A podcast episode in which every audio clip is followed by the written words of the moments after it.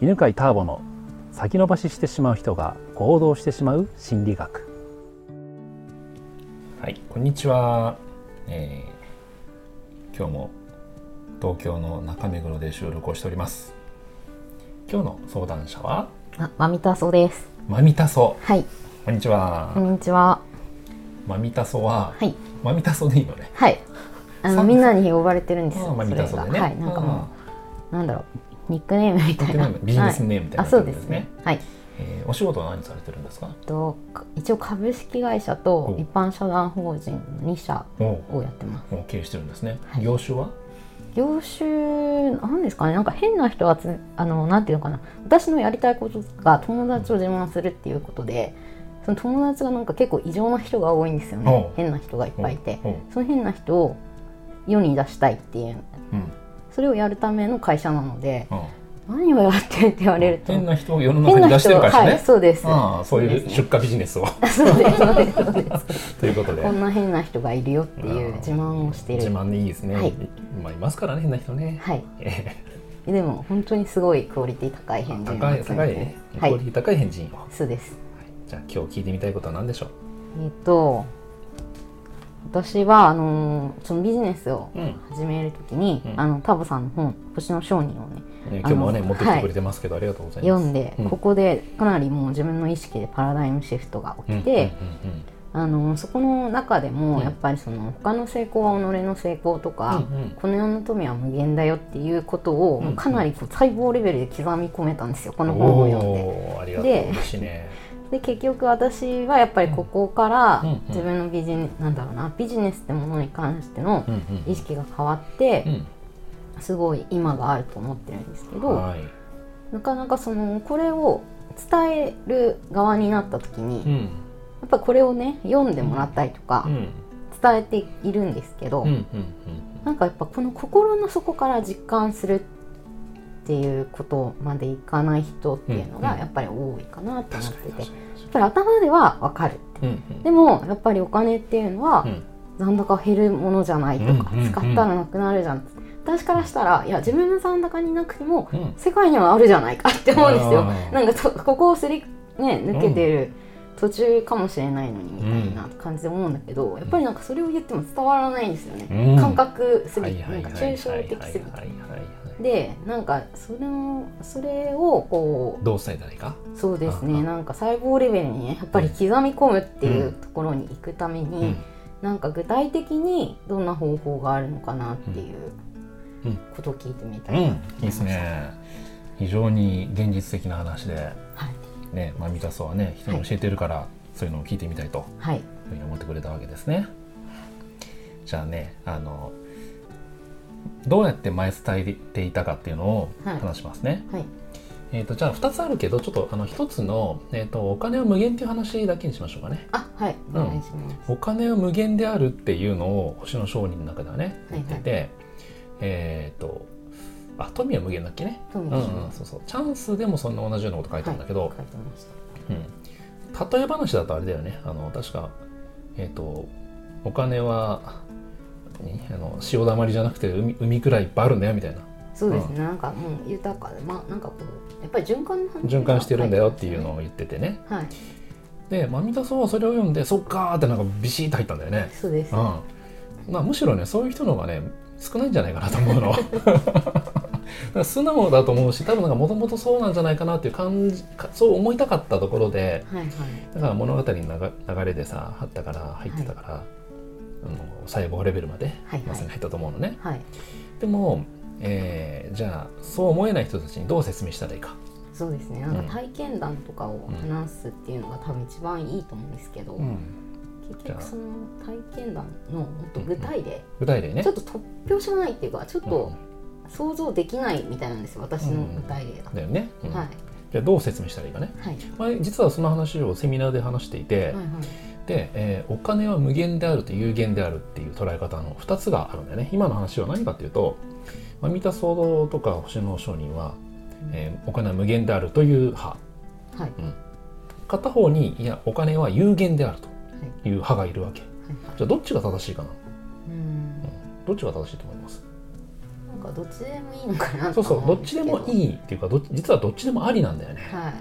うん、でなんでどっちでもありかというとありかというとそれは、えー捉え方だからなんですよね、例えばねあのこの今目の前にペットボトルの水がねあるけどこの水がたくさんあるっていうふうに見てもいいし少ししかないって見てもいいんだよね。はい。うん、でそれはたくさんあるっていう人はいやゼロに比べたらたくさんあるじゃんって。うん。でそのたくさんあるという見方もありだしいや少ないよっていう人は満タンから比べたらもう今3分の1くらいになってるんで3分の1じゃん。それ少ないじゃんっていう見方なんだよね、だから捉え方っていうのはどっちが正しいか間違っているかじゃなくて何を基準にして何を根拠にしてみるかによって変わるものなわけ。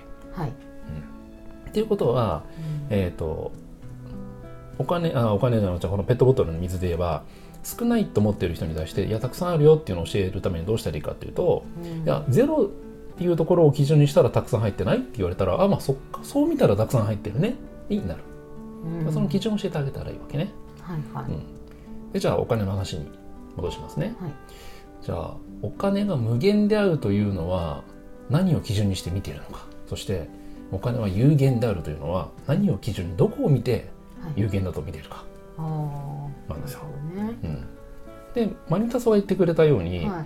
ほら有限だって言ってる人のさ言い分あったじゃん、はい。ありましたね。私の残高が減るんですけどって、はいはいうん、つまりね自分の銀行残高。はい。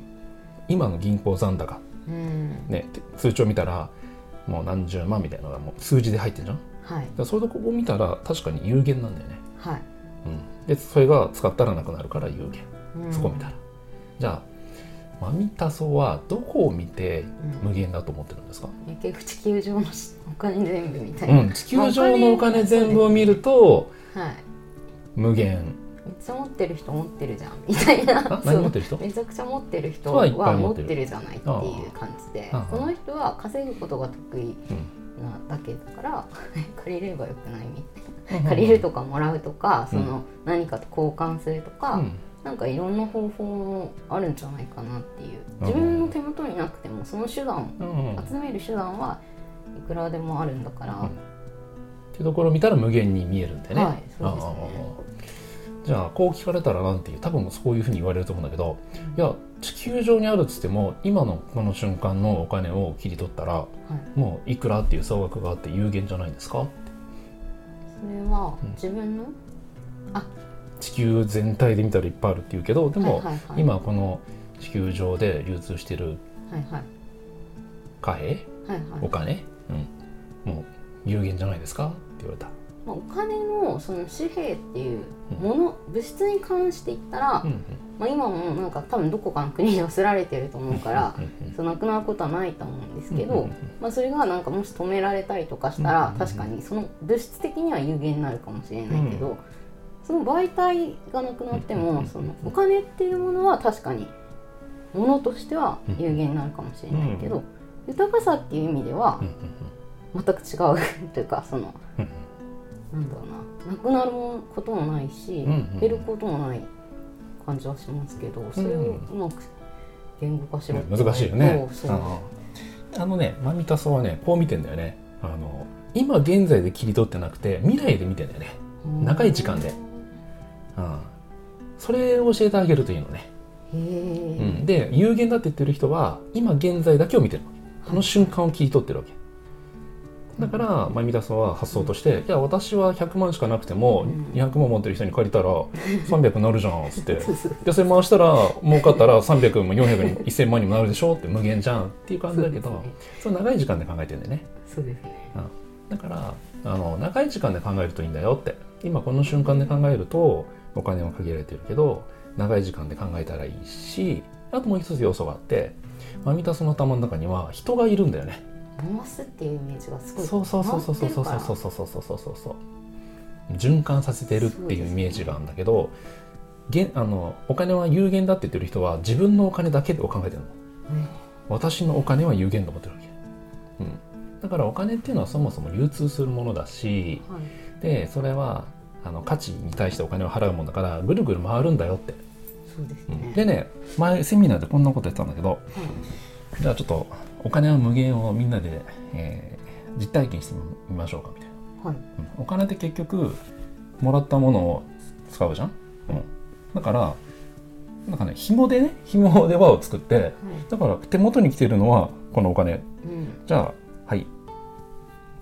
払いました稼ぎました。でみんなでぐるぐる回すの。うん。ほらこれがお金なんだよってみんなで大きな輪のはい紐をぐるぐる回すの、うん、だからこれの流れで見たら無限でしょっていうのを体験させてあげるとうん。頭だけじゃなくて、うん体感であうんお金は確かに流通していて循環してるからはいはい。無限なんだって思う人が増えるかもしれないありがとうございます。じゃあまとめるとね、はい。えーお金がが無限か有限かというのは捉え方であってだから有限が間違ってるわけじゃない。うん。無限が正しい、えーわけでもない。うん。ただ無限って考えると欠乏感からそうん、苦しさが減るからだからできるだけ無限だって捉えた方が役立つよって教えてあげて。はい。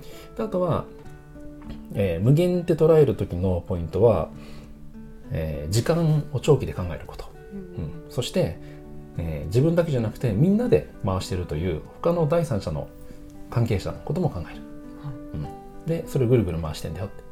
でそれが頭の理解ででさらにそれを体験させるためには何かをみんなでぐるぐる回してみたらいいかもね。はい。という話でした。はい。はい、ありがとうございます。この番組は犬飼ターボ、ナビゲーター竹岡由伸でお送りしました。